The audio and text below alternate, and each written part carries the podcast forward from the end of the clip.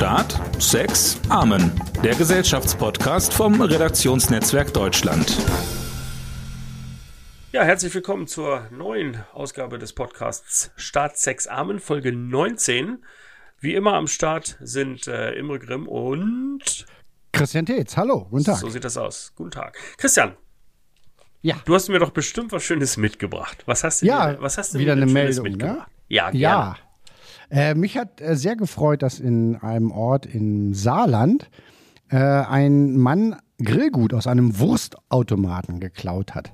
Und zwar im Wert von 250 Euro. Ja. Und ähm, er hat allerdings, also der hat die Scheiben eingeschlagen, dann hat er das Grillgut da rausgenommen.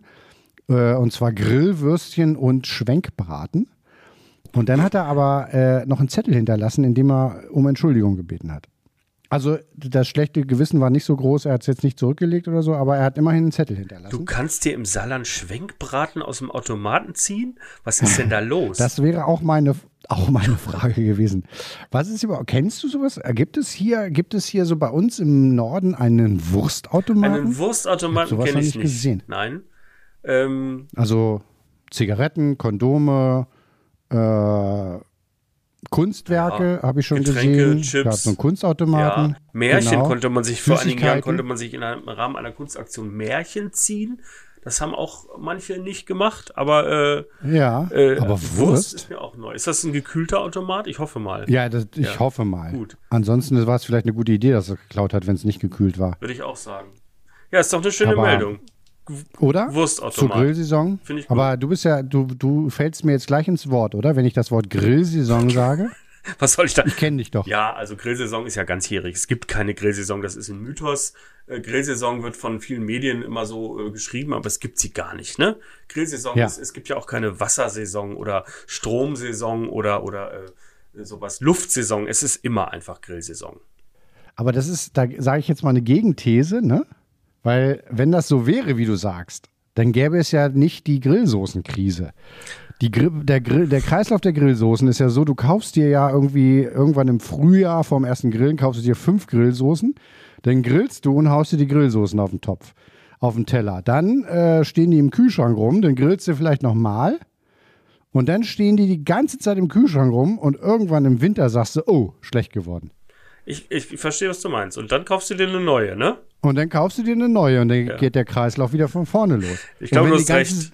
Wenn das ganze Jahr wirklich Grillsaison wäre, dann gäbe es die Grillsoßenkrise ja nicht. Ja, doch, weil äh, ich habe so viele Soßen, dass ich glaube ich äh, noch nie, ich habe noch nie in meinem Leben eine Soßen, ein Soßenfläschchen leer gemacht und ich glaube, dass ich meine allererste Grillsoße auch noch habe. Ich habe das jetzt länger nicht überprüft, aber ich glaube, ich habe die noch. Äh, das ist, äh, die ist äh, von damals, als Quirinius Statthalter in Syrien war. Ja. Äh, und ich glaube, ich, die hat, äh, die hat, glaube ich, Julius Maggi hat die noch persönlich abgefüllt, glaube ich. Das ist äh, schon, ist schon ein paar Tage her jetzt. Ähm, Ja, und aus der roten, aus der roten Chili-Soße ist jetzt so eine weiße Knoblauchsoße geworden. So ne? ganz genau, Laufe der ganz genau. Und Currysoße wird so zum zu, zu so einem Dichtmittel, so ein Verdickungsmittel, mit dem du kannst du auch zur Not kannst du kann die NASA damit Risse im Hitzeschild abdichten. Das ist überhaupt kein Problem. Das geht alles. Sehr schön. Das ist deine Meldung. Hat- Ich habe dir auch Wolltest du Ja, noch über was hast du denn Grillsoße- mitgebracht? Ich habe dir auch noch Nee. eine mitgebracht, die, die ist, äh, sagen wir mal, ganz entfernt sachverwandt. Also Grillen und Europameisterschaft. Das hängt ja ein bisschen zusammen. Und es äh, hat ja jetzt sozusagen die EM begonnen. Und ähm, ich habe dir die Meldung mitgebracht, nach russischer Beschwerde, UEFA fordert die Ukraine auf, ihre Trikots zu ändern. Ähm, die Russen Mhm. warum? hatten sich beschwert über das Trikot der Ukrainer. Da war nämlich drauf abgebildet sozusagen eine grobe Skizzierung der, äh, der Umrisse von der Ukraine und da war die Krim mit dabei. Und das hat natürlich die Russen, äh, die Russen empört. Jetzt hat die UEFA gesagt, Ukraine, ihr müsst euer Trikot ändern, aber nicht, wie wir jetzt alle denken, die Krim wegstreichen, sondern viel schlimmer als diese Karte fand die UEFA den Spruch, ähm, den die äh, Ukraine drauf gedruckt hatte, Ehre unseren Helden. Ehre unseren Helden wurde als politisch eingestuft. Das ist sozusagen, ähm, äh, das sei also, das widerspricht dem, dem Reglement des Dachverbandes UEFA und das ist nicht in Ordnung. Die, die Krim dagegen fand, das, äh, fand die UEFA erstaunlicher und persönlich gesagt erfreulicherweise auch nicht schlimm.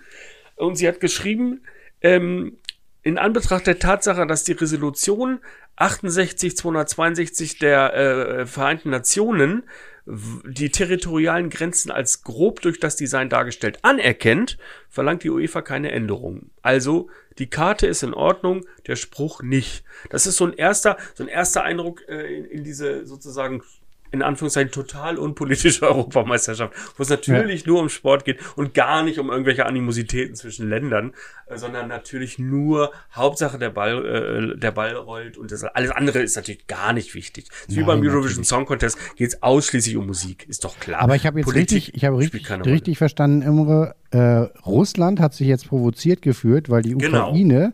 die Krim, die ja ursprünglich, wenn ich äh, da noch richtig mein Gedächtnis informiert war, äh, ukrainische Staatsgebiet war, äh, bevor Russland da mit undurchsichtigen Truppen einmarschiert ist und sich die Krim ja. einverleibt hat. Jetzt zeigt die Ukraine und sagt, äh, guck mal hier, das, die gehört ja eigentlich, also das ist ja, ja genau. unsere. Und, so und Russland, die das eigentlich, die fühlen sich jetzt provoziert. Ja, da brauchst du schon eine ordentliche Menge Chutzpe. Also das, andersrum hätte man es ja verstehen ja. können, wenn jetzt Russland die Krim und die Ukraine hätte sich provoziert geführt, aber so rum.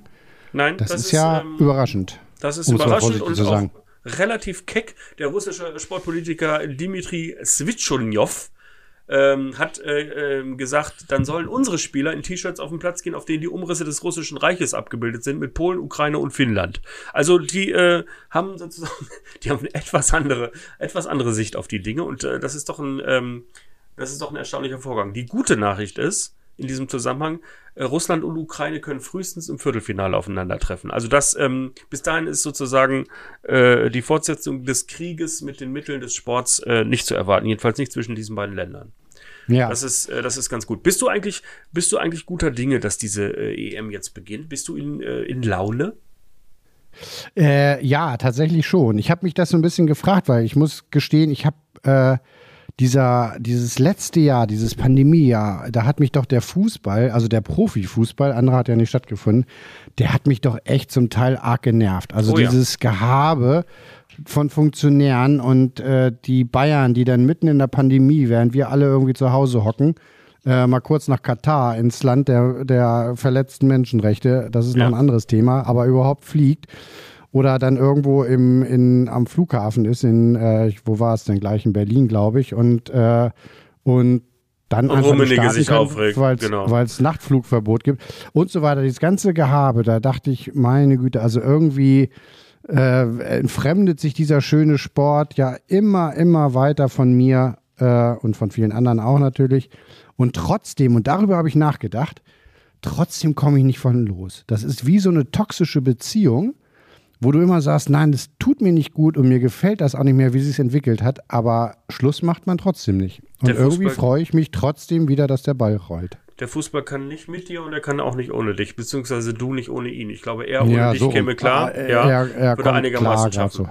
Ja, bei mir ist das auch so. Ich habe auch auch eher so gebremsten Schaum. Ich glaube, es gibt, ähm, es ist sozusagen, es ist ja auch nicht so, dass draußen ein Fahnenmeer äh, äh, an den Autos flattern würde oder irgendwie wir seit Monaten schon äh, darauf hinfiebern würden äh, als Land und als Medien. Ähm, es, es ist tatsächlich gebremster Schaum. Ich glaube, es gibt 20 Leute, die sich auf die EM freuen. Das ist im Wesentlichen das UEFA-Exekutivkomitee.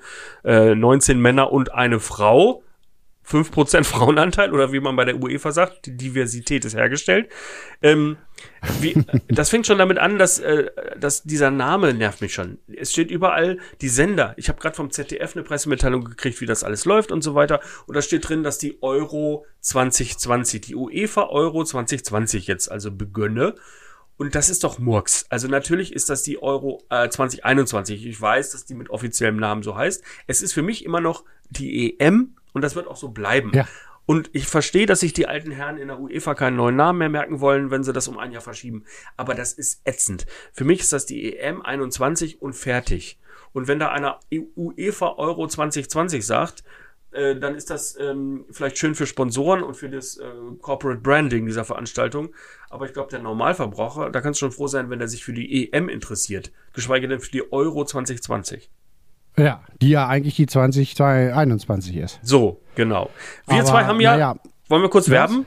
Wir, wir können einen kleinen Werbeblock oh ja, machen einschieben. Wir, wir machen einen, einen kleinen Werbejingle. Ding, ding, ding, ding, ding, ding. Diese Sendung wird durch Produktplacement unterstützt. Und das kommt jetzt. Wir zwei haben eine kleine äh, ja, EM-Sondersendung oder EM-Sonderprojekt. Wir nennen das EM-Frühschicht, ein kleiner Videoblog, der jeden Morgen an den Spieltagen bei rnd.de so ein bisschen äh, die Früchte pflückt, die am Spielfeldrand wachsen. Emotionale Hilfestellung äh, für EM-Zuschauer, was so an Randaspekten äh, wichtig wird.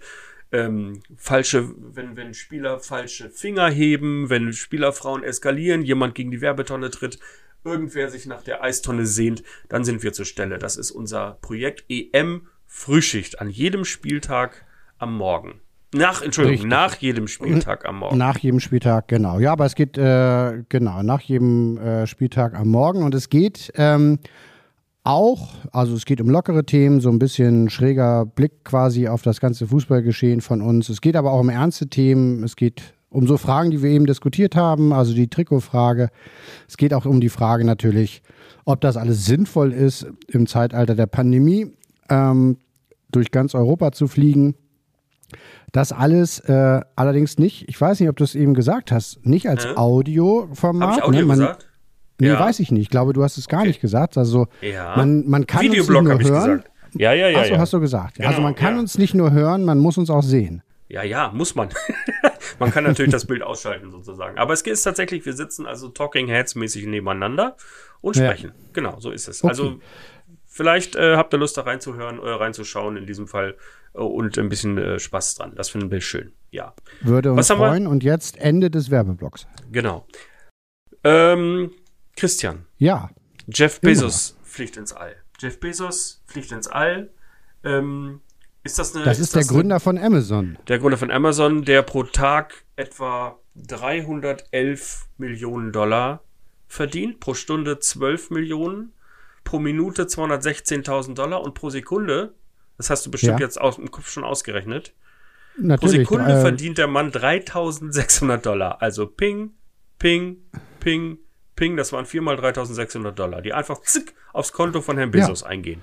Ich, ich, hab, ich hätte nie gedacht, dass jemand noch so ein Gehalt hat wie ich.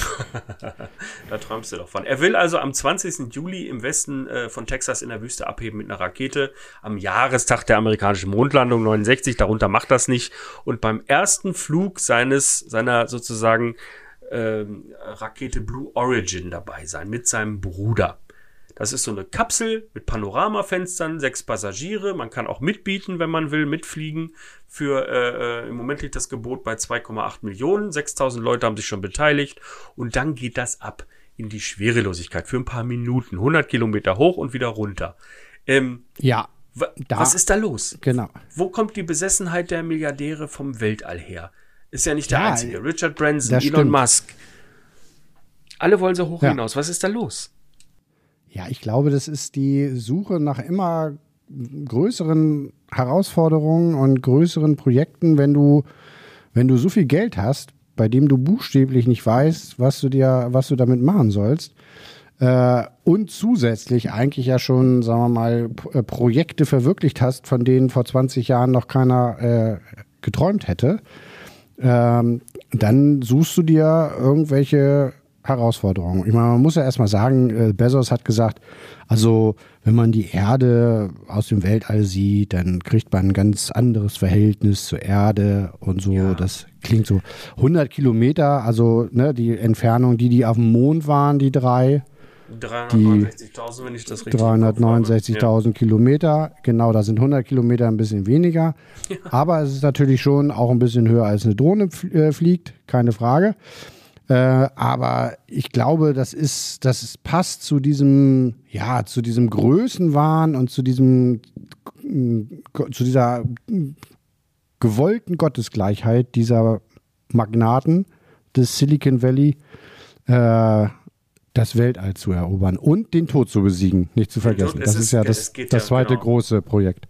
Ich glaube, das ist, das hatten wir schon mal als Thema. Ich glaube, wenn die Vermögensbildung abgeschlossen ist, dann kommen die, die übergeordneten Fragen, dann kommen so Sinnfragen, dann willst du was, dann willst du was hinterlassen, was sozusagen äh, menschheitswürdig ist. Dann kriegst du tatsächlich so einen Gottes, äh, Gotteswahn als Tech-Milliardär. Und dann geht's nicht darum, äh, äh, Taxis neu zu erfinden, sondern dann geht's um die Revolution der Mobilität. Und dann machst du nicht den Handel neu, sondern dann, dann wächst alles zusammen. Es geht immer um das ganz Große. Es ist immer so eine quasi religiöse Aura, die du anstrebst. Und ähm, da, da reicht es eben nicht mehr wie früher mit dem Heißluftballon einmal um die Erde und zu gucken, ob du auch die Wüste schaffst, ohne dass du abstürzt, sondern dann muss es tatsächlich gleich, äh, gleich das Weltall sein. Ich finde, ich finde, das ist, ähm, das ist, ähm, ja, das, das ist, äh, es liegt uns nicht, äh, es steht uns nicht an, darüber zu tadeln, äh, das zu tadeln, aber äh, es wirkt ja schon so ein bisschen, ähm, eine, auch ein bisschen wie eine Flucht für mich. Also vielleicht ist es nur eine innere, aber sozusagen auf der, auf der Erde droht Ungemach äh, mit der Mindeststeuer mhm. von 15 Prozent für Großkonzerne. Und es ist ein bisschen so, als ob sie symbolisch ins All flüchten vor diesen kleinlichen politischen Zumutungen, die da jetzt drohen. Die G7-Finanzminister haben diese Mindeststeuer ähm, äh, sich auf diese Mindeststeuer geeinigt. Man kann diese die Bedeutung dieser Nachricht, glaube ich, gar nicht äh, überschätzen. Übrigens ein Vorschlag von Olaf Scholz ursprünglich, aber wie, wie, wie das so üblich ist, wird das kaum aufs Konto der SPD einzahlen. Das Natürlich. wird schnell vergessen, dass er das war. Und ähm, das ist, glaube ich, also irgendwie sich dann Zusammenhang. Die wollen da weg und die wollen von diesen politisch ärgerlichen Kleinlichkeiten hier weg und es zieht sie dann irgendwie äh, in andere Welten. Elon Musk will den Mond kolonisieren und äh, kolonialisieren und das ähm, passt irgendwie ins Bild. Hier keine Steuern zahlen. Äh, 2018 ja. hat Tesla nicht einen Dollar gezahlt, äh, Einkommensteuer. Also nicht sein Unternehmen, sondern er persönlich. Bloomberg, Bezos, Multimilliardäre, hm. Soros, kein Geld und dann fliehen sie ins All äh, weil die, weil die Marsmännchen eben noch keine Steuern erheben. So ist ein bisschen, das ist so, das ist, äh, das ist irgendwie, also ich sehe da einen Zusammenhang. Jeff Bezos hat ja äh, nicht nur ganz wenig Steuern gezahlt, also äh, in den Jahren 2014 bis 2018 äh, ist sein, sein, äh, sein Vermögen um 99 Milliarden Dollar gestiegen und gezahlt hat er 39, 973 Millionen Dollar, also knapp unter einem Prozent. Und er hat ja. sich wohl nach äh, diesem Bericht äh, von Pro Publica ja. so schmal gerechnet, dass er es äh, sogar geschafft hat, eine Gutschrift von 4000 Dollar für seine Kinder einzustreichen. Ja, der nimmt mit Und ich weiß, ja, ja, ja, ja. Der lässt nichts. Ich glaube tatsächlich, ich glaube tatsächlich immer, das kann, kann sein, dass es eine Flucht ist. Ich glaube, es ist aber auch so ein bisschen äh, diese mein Haus, mein Auto, mein Swimmingpool-Nummer. Weil es gibt ja mittlerweile viele Reiche, es gibt viele reiche Amerikaner. Es ist natürlich immer schön, wenn man auf Platz 1 steht, der Forbes-Liste. Aber äh, Früher hast du gesagt, ja, ich habe ich hab hier ein großes Haus und dann hat er gesagt, ja gut, aber ich habe ein paar Zimmer mehr und ich habe eine Fahrzeugflotte von zehn Autos und der nächste hat gesagt, ich habe elf. Das sind alles Sachen, das haben heute so viele Leute. Da aber dass du, wirklich sagen mit. kannst, da kommst du nicht weit mit und du kannst ja irgendwann, es ist ja auch begrenzt. Was willst du dir denn? Du hast ein großes Anwesen, du kaufst dir vielleicht noch eine Insel, dann kaufst du dir ein paar Autos und ein Privatflugzeug und einen Hubschrauber und das hast du alles gekauft und dein Nachbar hat aber eigentlich auch alles. Elon Musk hat dasselbe wie Jeff Bezos. Aber irgendwann kannst du sagen, äh, ja, ja, gut, mein Gutstar. Aber ich, ja, war schon im Weltraum. Du meinst, und ich habe ein Raumschiff. und du nicht. du meinst, die Rakete ist die Fortsetzung nicht. des Porsches mit den Mitteln der, äh, der Weltraumtechnologie ja. sozusagen. Ja, glaube ich schon. Ja, das ja. kann sein. Also eine Schwanzverlängerung um 100 Kilometer sozusagen nach Das oben. hast du jetzt, so ja, würde ich, ich so nicht ausdrücken. Ich war Kopfkino aus, würde ich sagen. Aber es ist, äh, es geht ja schon in die Richtung. Es äh, ist schon früher haben sich ja. die, früher haben sich die Fürsten die größte Fontäne gebaut. Wer die höchste Fontäne, Wasserfontäne hatte, war der geilste. Natürlich war das was Fallisches. Und irgendwie ist das diese verdammte Rakete auch. Oder die, die, äh, man denkt ja auch sofort an die Geschlechtertürme in San Gimignano. Also Habe ich sofort dran Frage, gedacht. Oder? Auch da war, auch da war ja, ne, wer am meisten Geld hatte, hat am höchsten gebaut, aber halt nicht aus. 100 Kilometer in die Höhe. Naja, also das ist tatsächlich, äh, ich habe mich nur gefragt, ob es einen Zusammenhang gibt zwischen der Steuersparnis und dem Weltraum. Aber das werden wir, glaube ich, nicht auflösen, wo ja. sein Geld herkommt. Für diesen äh, Flug. Nein. Für diesen Flug, ja, nee. nein, das werden wir nicht auflösen. Also sein Bruder nimmt damit. Das ist natürlich, macht sich auch gut vor den Kameras. Sein der auch sein Held. bester Freund ist. Sein bester Freund, ganz genau. Ja, ganz, ähm, ganz hervorragend. Da geht es sozusagen, da geht es in die Höhe. Ähm, eine andere hat es, um eine ähm, Delling-würdige Überleitung zu finden, eine andere hat es nun eher in, äh, in die Ferne gezogen. Äh, ich rede ich vom Wechsel von. ja, das wollte ich jetzt so nicht sagen. Wir reden vom äh, Wechsel von Pina Atalay äh, von, A von dem ARD-Tagesthemen und dem NDR zur Konkurrenz von RTL. Es ist ja nicht die erste gewesen, die äh, sozusagen die ähm, gemütliche Familie der öffentlich-rechtlichen jetzt verlassen hat und in, in, Richtung des Privatfernsehens aufgebrochen ist aus dem Nachrichtenwesen. Natürlich geht es da um Geld Natürlich geht es da auch um Ego, aber es ist, glaube ich, ich glaube, es hat noch einen ganz anderen Grund. Also Linda Zerwakis zu Pro7, ähm, Pina Atalay zu RTL, Jan Hofer allerdings nach seinem Ruhestand auch als Nachrichtenmann zu RTL. Hm. Da Marc Bartor vor ein paar Jahren, also das ist schon ein bisschen Jahren her, ne? 1, genau. Ja. Das war so auch so schon und, mal so ein Paukenschlag. Äh, genau. Und Matthias Optenhöfel, ja, der bei der Sportschau gekündigt hat und auch zu RTL, glaube ich, geht, ne? Ja, aber zurück, ne? Der war ja zwischendurch schon bei Pro7, früher schon öffentlich-rechtlich. Das ist so ein Hin- und Herwanderei. Es gibt natürlich auch den umgekehrten Weg Lanz von RTL zum ZDF und so weiter. Aber mir, mir geht's jetzt primär um diese Nachrichtenmenschen, also diese, diese Seriositätsgesichter, die, die Privaten, die sich praktisch jetzt Seriosität einkaufen und ähm, die sozusagen, ja, das ist ja eine interessante Entwicklung, dass die äh, dass die dass Pro7 sich sozusagen publizistisch jetzt so stark macht und RTL in Nachrichten investiert, äh, nachdem sozusagen man eigentlich jahrelang nur Nachrichten gesendet hat, damit man überhaupt Vollprogramm bleiben darf. Ähm, aber das spielt eine größere Rolle jetzt. Und der Grund ist, glaube ich, äh, dass das ähm, äh, auch ein Gegenmittel ist gegen diese globalen Player, also gegen Facebook, gegen äh, Quatsch, äh, gegen Netflix, gegen äh, Amazon Prime, gegen Apple Plus. Du kannst dich nur noch mit regionalen Inhalten als lineares Programm eigentlich ähm, wehren. Nur, du kannst dich nur noch wehren mit Programmen, das die eben nicht machen. Und das ist, glaube ich, schon so ein, da ist ein Bewusstseinswandel im Gange. Ähm, und die Frage ist jetzt natürlich, warum gehen die von der Tagesschau weg? Zahlen die zu wenig? Du kriegst als Sprecher, also jetzt nur als Sprecher, nicht als, aber, als Redakteur. Aber bleib mal ganz kurz, Imre, äh, das hm? kannst du ja gleich, aber bleib mal ganz kurz bei dem anderen Punkt, weil das interessant ist. Die setzen also jetzt RTL hat jetzt jahrelang auf Dschungelcamp gesetzt und auf äh, viel Schmuddel und sonst was und sagen jetzt, okay, aber mit diesen ganzen Programmen und mit Serien und bunten Programmen können wir nicht mehr so viel holen, weil Netflix äh, und Amazon Prime einfach da ein viel, viel besseres Programm haben und unsere Zuschauer abzieht. Und jetzt überlegen wir uns, um die Zuschauer zu halten oder neue zu gewinnen, dass wir jetzt quasi ein, Qualitätsnachrichtensender werden oder wie? Ja, du hältst nicht unbedingt Zuschauer mit Nachrichten, aber äh, Zuschauer haben die Nase gestrichen voll von Anschreierei, von Assis machen, äh, äh, Assis spielen Assis für Assis, von diesem Prinzip der, des äh, aggressiven Reality-TV. Ähm, und die, was im Moment gut, äh, was gut funktioniert, ist Wärme. Wärme und Regionalität. Eigentlich dasselbe wie im Supermarkt. Das ist cool, wenn am Apfel steht, der ist von hier. Und im Fernsehen kannst du halt sagen, ähm, wir, wir machen eben nicht diesen globalen Einheitspreis, sondern wir versuchen eine, eine Stimme der Region zu sein. Und das ist das, worin sie gerade investieren, verstärkt. Und Nachrichten ist ein Vehikel, aber im Grunde geht es um Köpfe. Sie brauchen Wohlfühlgesichter. Sie, sie brauchen Leute, mit denen man sich identifiziert und die kaufen sie sich. Linda Zerwakis ist eine ganz starke Marke. Ähm, Jan Hofer ist eine ganz starke Marke, wenn es um Bindung geht und um, um Wärme und, und, und so. Ähm, und äh, Pina Atalay passt da nicht ganz rein. Sie war ja auch nur Vertretung äh, bei den Tagesthemen. Aber da geht es natürlich, ähm, da geht es um, um äh, etwas, was, äh, was Netflix nicht bietet, nämlich Nestwärme. Netflix bietet überhaupt keine Nestwärme. Und, ähm, und jetzt wird ihnen plötzlich klar, gerade Pro7, die ganze Familie, gut, seit eins muss man ein bisschen rausnehmen, die haben es bis heute, die haben den Schuss bis heute nicht gehört, aber ähm, RTL investiert massiv in eigene Inhalte, in Doku, in, in Nachrichten. Die haben einen riesen Nachrichtentanker, nachdem sie bei NTV eigentlich jahrelang nur Hitler-Dokus gezeigt haben. Äh, Hitlers schönste Hunde, Hitlers tollste Autos, Hitlers ähm, äh, treueste Helfer ähm, und äh, Waffensysteme vorgestellt haben, also Kraus Maffei war, glaube ich, immer ganz glücklich mit dem NTV-Programm, ist es jetzt so, dass es sich doch wieder zu, äh, entwickelt zu, zu ähm, zum wirklichen Nachrichtengeschehen.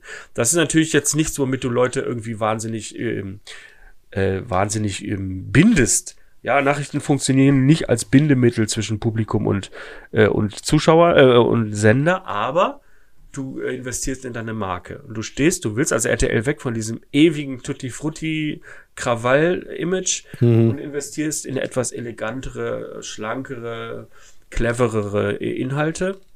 Das ist ein langer Prozess, aber dieser Prozess läuft gerade. Ne? Lange Zeit, lange Zeit ähm, hast du lauter, hast du nur bronzebraune Trashhelden in Sommerhäusern gesehen und jetzt ist es eben so, dass du nicht noch den allerletzten Saft aus Casting lutscht, sondern dass du feststellst, wir haben keinen Platz mehr für Dieter Bohlen. Kinder einschreien ist vorbei und Prekariat ausbeuten äh, war auch gestern, hat sich ja gerade wieder gezeigt mit der Debatte um, ähm, um äh, Icke Hüftgold äh, und die Sat1-Doku, ähm, in der eine Familie mit offensichtlich schweren psychischen Problemen vorgeführt werden sollte und er sich als äh, Antagonist in dieser Sendung einfach geweigert hat. Sat 1 ist das stoffeliger als die beiden anderen, ähm, hat aber diese Sendung ja jetzt auch abgesetzt. Es ist, sind lauter kleine Bausteine, in denen mhm. sich zeigt, ähm, die Privaten werden öffentlich-rechtlicher, während die äh, öffentlich-rechtlichen jahrelang dieser Trend hat sich ein bisschen gebremst, privater wurden. ProSieben hat ja ein erstes Zeichen gesetzt und äh, hatten das allererste Interview der, mit der frisch gekürten Kanzlerkandidatin Annalena Baerbock. Zum Beispiel, genau. Äh, ja. Allerdings muss man da sagen, sind auch die, ist die Quote da, äh, die Pro-7-Quote äh, in den Keller gerauscht das, in dieser Sendung. Das, das Aber man muss das erstmal vermitteln, ja. ne?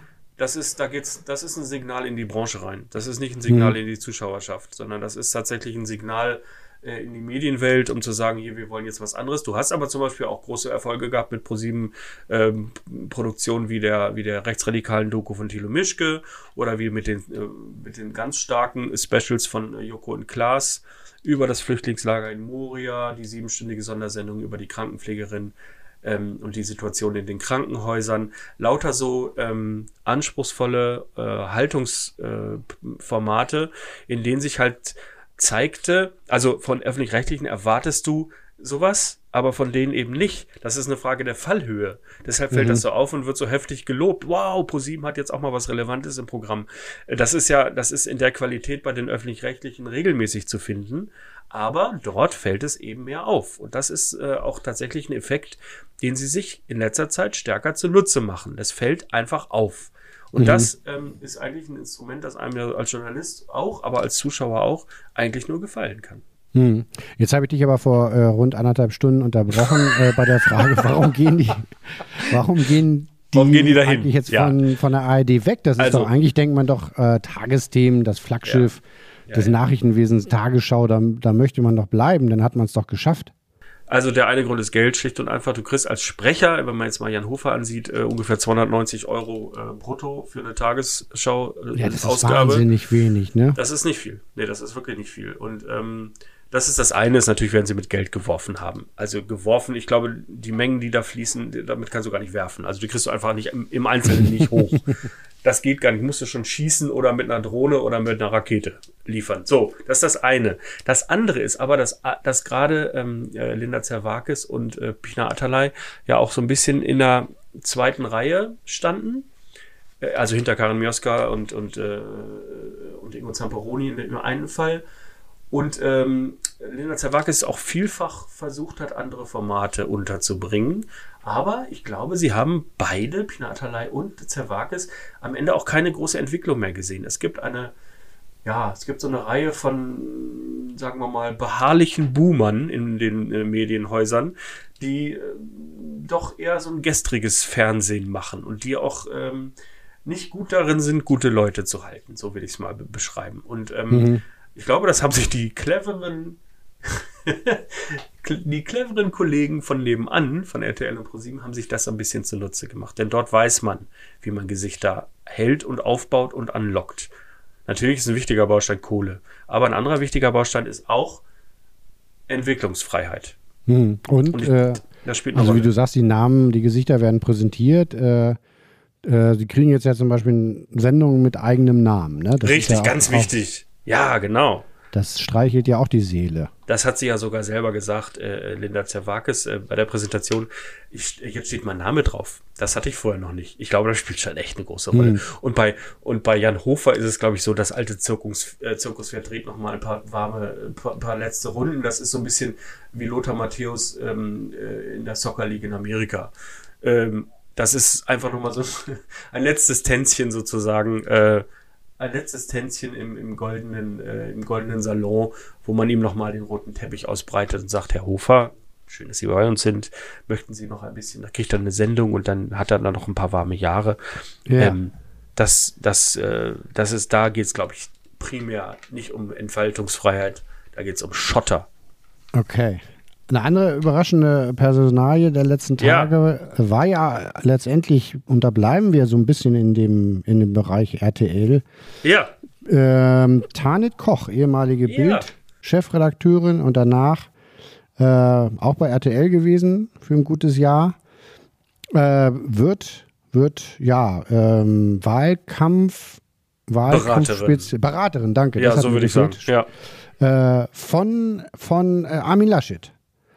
Jetzt war ich so ein bisschen, jetzt habe ich so gestottert, das hätte mir Tanja Koch jetzt nochmal, als wenn ich Bundeskanzlerkandidat wäre, hätte gesagt, jetzt ah, komm, jetzt nochmal, jetzt konzentrier dich mal, Junge, jetzt nochmal. Also, Tanja genau. Koch, ne? Ja. Wird Wahlkampfberaterin von Armin Laschet. Und zwar nicht von Achim Laschet, wie Ulrich Deppendorf versehentlich neulich getwittert hat, sondern von Armin Laschet. So ist es. Hat er, hat er Achim geschrieben? Ja, das passiert aber mal. Da ja, wollen wir jetzt gar nicht drauf lange rumkauen. Ja, ähm, nach dem Stress mit Julian Reichelt und, und dem, dem äh, sozusagen kurzen Ausflug zur NTV äh, ist sie jetzt, äh, ja, es ist sie jetzt dort angekommen, wo man sie, glaube ich, ganz gut brauchen kann. Der Laschet kommt ja bei den äh, Zustimmungswerten im Moment so ungefähr auf dieselben Werte wie Olli Pocher oder Carmen Geis. Also ähm, da, da ist noch Luft nach oben. Ich habe so gedacht, ich weiß nicht, wer schlechter dasteht, Tönnies oder Laschet. Also äh, es ist ja, es ist wirklich, es, es, es, es ist notwendig, dass sich jemand dieser Personalie annimmt, der sich mit öffentlicher Wirkung auskennt. Und es ist ja auch nicht die erste, die von Springer kommt, um einem künftigen ja.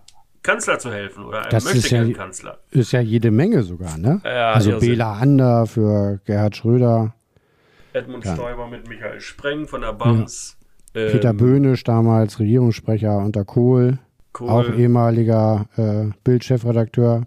Hans-Hermann Tietje im letzten Wahlkampf von Kohl, ähm, äh, den, den, er allerdings dann verloren hat. Diekmann mit seiner äh, legendären Nähe zu Kohl, äh, dessen äh, ja. Trauzeuge er ja war und der wiederum Trauzeuge war bei der Hochzeit von Diekmann und Katja Kessler. Also es ist, es gibt eine große Nähe zwischen der, ähm, zwischen dem Springer Verlag und den Kanzlerämtern oder den künftigen Kanzlerämtern. Ähm, ich weiß Gerhard nicht. Hm? Ja, ganz kurz, kommt Gerhard Schröder ist ja dieses äh, Bonmot äh, überliefert. Ne? Ich brauche eigentlich zum, zum, zum Wahlgewinnen brauche ich eigentlich nur Bildbams und Glotze. Das ist ja am Ende Springer. Ja, ich glaube, erstmal ist diese Zeit vorbei, wo du nur noch, also Bild und ja. Bams haben, glaube ich, massiv an Bedeutung verloren, was jetzt den Einfluss äh, auf solche Wahlen angeht. Darunter leiden sie ja auch enorm. Und ich glaube auch, ehrlicherweise, dass Tanit Koch jetzt keine besondere Nähe mehr zur Bildzeitung mit sich bringt. Im Gegenteil, ich glaube, dass sie da als äh, in der im Reichelt-Universum eher so eine Persona non grata leider ist. Und äh, ich glaube nicht, dass sie da einen ganz heißen Draht jetzt äh, sozusagen auf die Seiten 1 äh, für Laschet darstellt.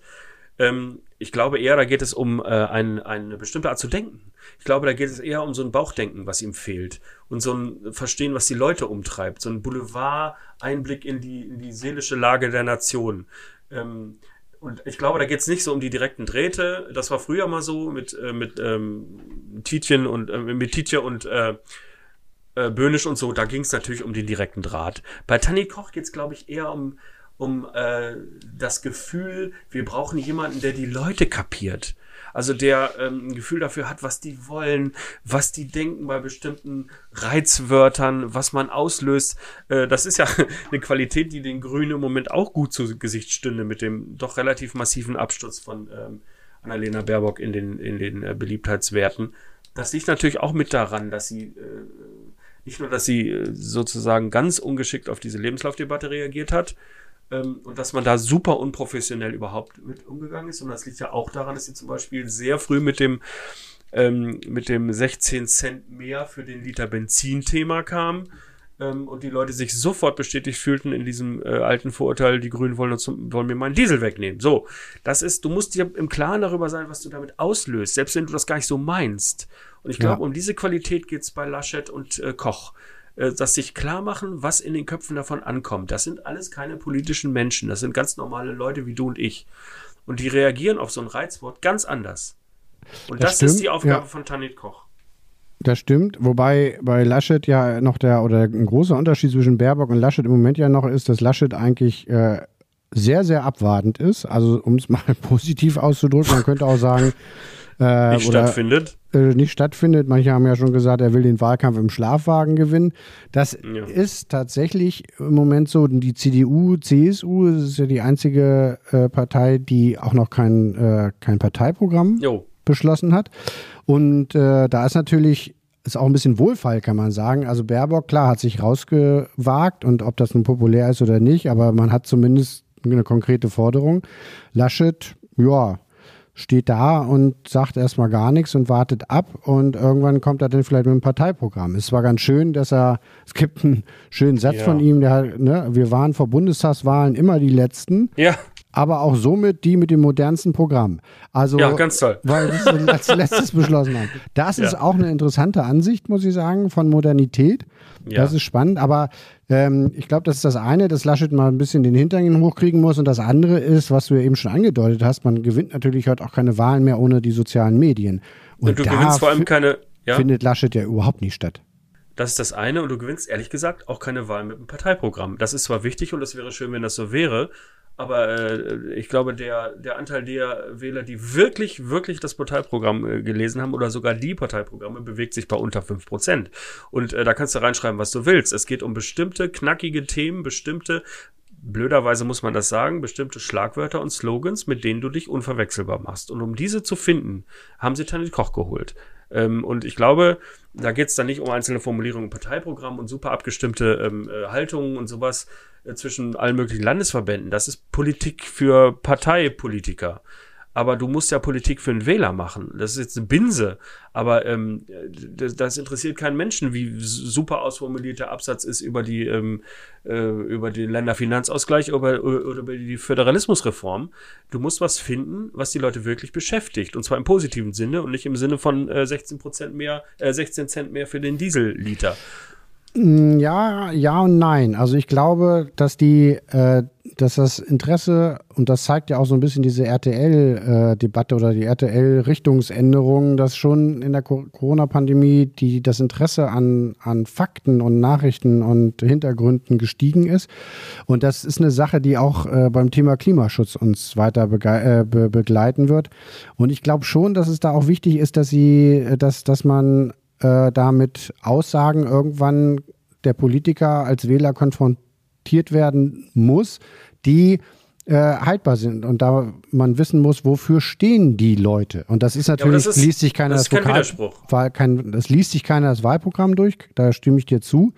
Aber letztendlich ist es ja äh, sozusagen eine Verschriftlichung und eine äh, Vereindeutigung äh, einer politischen Ausrichtung der jeweiligen Partei. Und das äh, muss von der CDU jetzt kommen. Ich, da hast du völlig recht, das ist überhaupt kein Widerspruch. Ich sage ja auch nicht, sie sollen nur sozusagen irgendwelchen Larifari-Kram, der sich gut verkauft, sich ausdenken, sondern die Zuspitzung und die Klarmachung, finde ich, besteht überhaupt nicht im Parteiprogramm, sondern es ist noch weiter. Du musst das Parteiprogramm nochmal zuspitzen. Du musst nicht sozusagen aus der Gemengelage der Partei ein Parteiprogramm kondensieren. Das, das, ist der erste, kann nur der erste Schritt sein. Der zweite ist, dass du dieses Parteiprogramm nochmal kondensieren musst, damit das in die Köpfe kommt. Und das kannst du nur, wenn du bestimmte Themen setzt, und zwar nicht komplett von A bis Z, sondern bestimmte klare Schwerpunkte setzt. Und das ist, glaube ich, die Aufgabe, vor der die jetzt stehen, alle Parteien natürlich. Aber die, die Kondensation der politischen Überzeugung in der Partei ist vielleicht das Parteiprogramm, aber das musst du nochmal eindampfen, sonst gehen die Leute nicht mit. Das ist, das ist, ähm, das ist einfach eine Notwendigkeit. Ich wollte, darf ich noch schnell einen Literaturtipp? Das ist jetzt kein Geheimtipp mehr, aber zu dem Thema muss man bitte unbedingt ohne Rücksicht auf Verluste äh, gelesen haben. Ähm, das Buch über die Bildzeitung von äh, Moritz Schermack und Mats Schönauer, den beiden Bildbloggern, die in einer hochverdienstvollen und sehr lesbaren Art und Weise die äh, die äh, Machenschaften der Bildzeitung und ihre Methoden mit Angst und Hass die Gesellschaft zu spalten sehr schön aufbereitet und äh, dargereicht haben. Das ist ein würdiger Nachfolger von äh, Wallraffs, der Mann, der bei Bild Hans Esser war. Du brauchst heute keinen Insider mehr, um diese, diese Werkzeuge zu erkennen. Und es ist ein sehr, sehr starkes, bedrückendes ähm, und äh, dichtes Buch über eine nach wie vor mächtige Institution in diesem Land. Sehr lesbar, ohne Rücksicht auf Verluste. Das ist der Literaturtipp Ja. unserer, äh, unseres jetzigen Podcasts. Und äh, zum Abschluss, nein, es ist ja gut. Das Ja. ist doch äh, lesen. Da, aber da renne ich bei dir doch offene Türen ein, ja. Wir wollen doch nicht die Debatte vom letzten Mal wieder Nein, nein, äh, nein, nein. eröffnen. Nicht entweder aber eins genau. möchte ich zum Abschluss, äh, zum Abschluss nochmal wissen. Äh, Imre von dir. Äh, wer wird ein Europameister? Wer wird Europameister? Ich äh, glaube, ich mach's kurz. Frankreich. Frankreich. Ja. Okay. Ja, ich würde auch Frankreich sagen, aber wenn du Frankreich sagst, muss ich natürlich was anderes sagen. äh, ich sage England. Okay. Und äh, der, der verliert, der muss, ähm, der muss die Na? Nationalhymne des Gewinnerliedes Des Gewinnerlandes, wolltest du sagen. Des Gewinner, was habe ich gesagt? Liedes, Landes, sowas. Ach so, äh, Landes, ja. Gewinner Landes, die Nationalhymne mindestens äh, summen in äh, einem der nächsten Podcasts. Ich weiß nicht, ob das ein äh, be beglückender Vorgang sein wird, aber so machen wir das. Das Wir war hoffen alle, dass du gewinnst. Das war die 19. Ausgabe des Podcasts Staatsexamen. Wir be- erinnern nochmal in Demut und Bescheidenheit an unser kleines äh, Videoblog zur Europameisterschaft. Die EM-Frühschicht am Morgen nach jedem EM-Spieltag. 22 Ausgaben bei rnd.de. Ein Video, mit dem ihr hoffentlich ein bisschen Spaß habt. Vielen Dank fürs Zuhören und wir hören uns an dieser Stelle in 14 Tagen wieder bei der nächsten Ausgabe von Staatsexamen. Hoch erfreut. Christian Tietz. Und im Rückgrimm. Tschüss. Tschüss.